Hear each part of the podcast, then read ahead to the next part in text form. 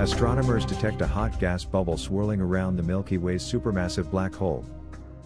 Using ALMA, astronomers have spotted signs of a hot spot orbiting Sagittarius A, the black hole at the center of our galaxy. The finding helps us better understand our supermassive black hole's enigmatic and dynamic environment. We think we're looking at a hot bubble of gas zipping around Sagittarius A star on an orbit similar in size to that of the planet Mercury but making a full loop in just around 70 minutes. This requires a mind blowing velocity of about 30% of the speed of light. Says Maciek Wielgus of the Max Planck Institute for Radio Astronomy in Bonn, Germany, who led the study published today in Astronomy and Astrophysics. The observations were made with ALMA, in the Chilean Andes, during a campaign by the Event Horizon Telescope collaboration to image black holes. In April 2017, the Event Horizon Telescope linked together eight existing radio telescopes worldwide, including ALMA, resulting in the recently released first ever image of Sagittarius A star.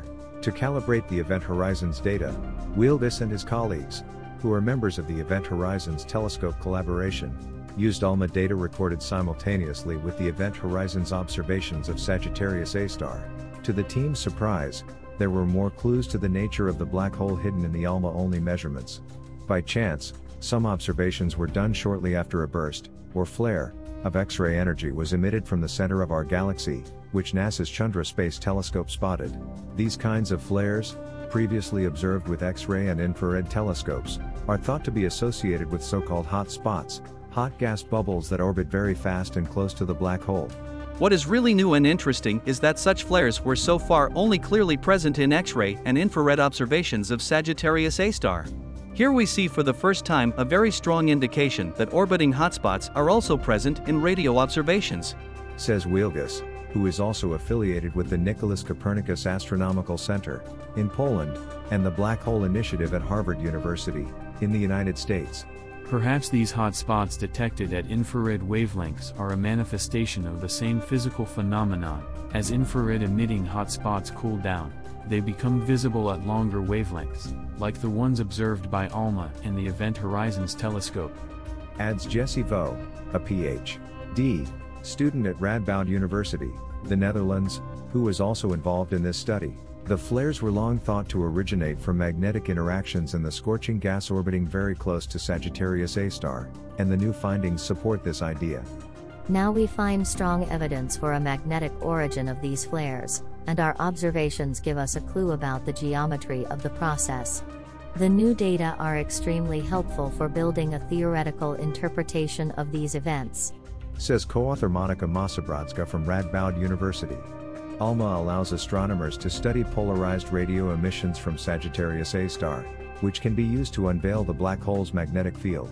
The team used these observations, and theoretical models, to learn more about the formation of the hot spot and the environment it is embedded, including the magnetic field around Sagittarius A star.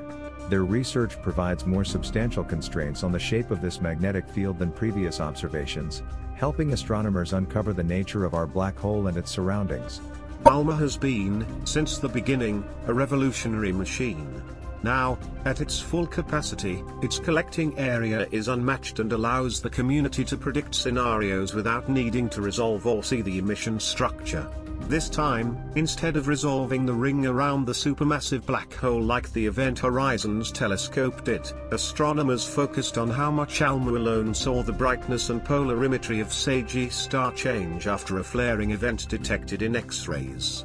Based on that information, it was concluded that a hot cloud of electrons must have been orbiting around the supermassive black hole at about 30% of light speed and at an orbital distance from the black hole equivalent to Mercury's orbit.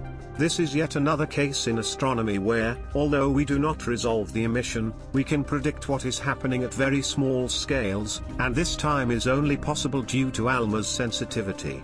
Explains Hugo Messias, ALMA leader for these observations and co-author of this article.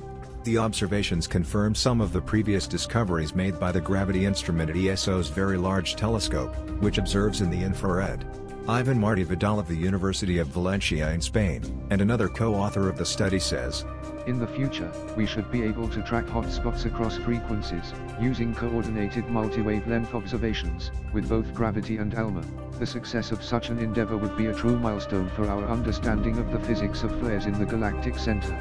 The team is also hoping to directly observe the orbiting gas clumps with the Event Horizons telescope, probe ever closer to the black hole, and learn more about it. Wielgus concludes. Hopefully, one day, we will be comfortable saying that we know what is going on in Sagittarius star.